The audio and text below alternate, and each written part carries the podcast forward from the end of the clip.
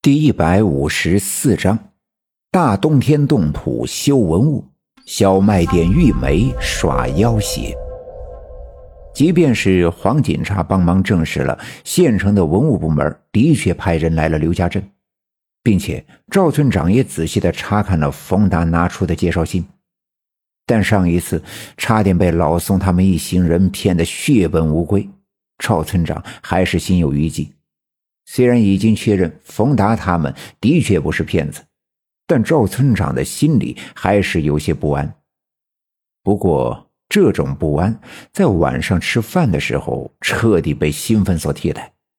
冯达的确是个文化人，几百年来一直就在刘家镇村部门口的大石碑，竟然被他们仅仅勘察了一下午，就讲出了这么多人们所不知道的东西。原来。这个石碑是六百多年前的辽代碑。据冯达说，这还有可能是中国现存的最大辽代石碑。当然，让赵村长兴奋的不仅仅是这些。碑文上记载的“九缸十八锅”不在阴坡，在阳坡。赵村长也隐约的听一些老人说过，据说这九缸十八锅呀。埋藏的是金银。冯达认为，刘家镇的地下很有可能埋藏着一个金矿。如果这事儿被证实，那刘家镇翻身的日子可就真的就在眼前了。第二天上午，冯达他们又对大石碑勘察了一番，便辞别了赵村长，驱车回了县城。刘家镇地下有金矿的消息，尽管还没证实，却不胫而走。刘家镇的村民们欢腾雀跃，一些小心眼的人悄悄地在自家的房前屋后开始挖掘，以为几锹下去，没准呀就会挖出一个金疙瘩。而一些有心眼的理智一点的人便开始嘲笑他们：如果金矿就是满地埋藏的金疙瘩，六百年前的古人既然发现了，就早挖没了，还能留给你们？就算是金矿，也很有可能是我们普通人无法采出来的金子，所以自家挖洞是瞎忙活。何况刘家镇啊，上下两队，家家户户打过水井，也从没听过挖井的时候挖出过金子。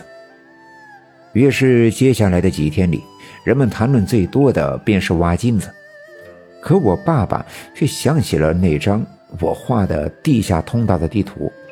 晚上的时候，他跟我奶奶聊天，说起了这张地图。既然刘家镇的地下有这么多的通道，是不是当年有谁想挖金子的时候挖出来的？当然，这很有可能。可当年到底挖洞的是谁？现在这地洞又为什么如此诡异？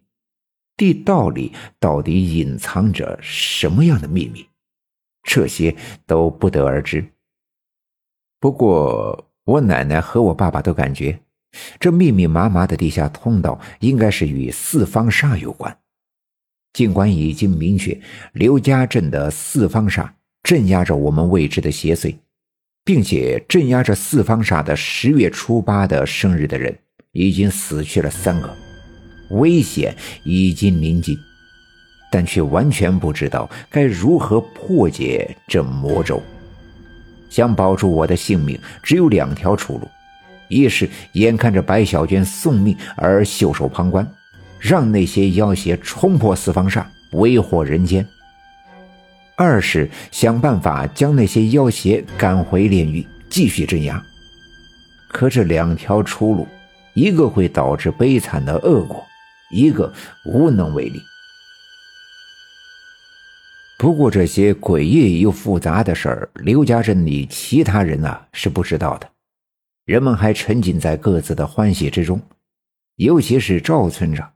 最后一个骗子老宋惨死，赵村长并不关心他是咋死的，为什么被老鼠啃光了尸体上的皮肉，他只关心那一万块钱如今已经找回。张会计也已经按照当初大家伙投钱时候记的账，一分不少的给大家伙退了回去。尽管大家伙投钱的时候抱着一下子致富、成为万元户的希望来的，但得知这笔钱居然能经历如此的曲折，赵村长为此差点丢了性命之后，也都能理解并为之感动。接下来的几天里，发生了两件大事。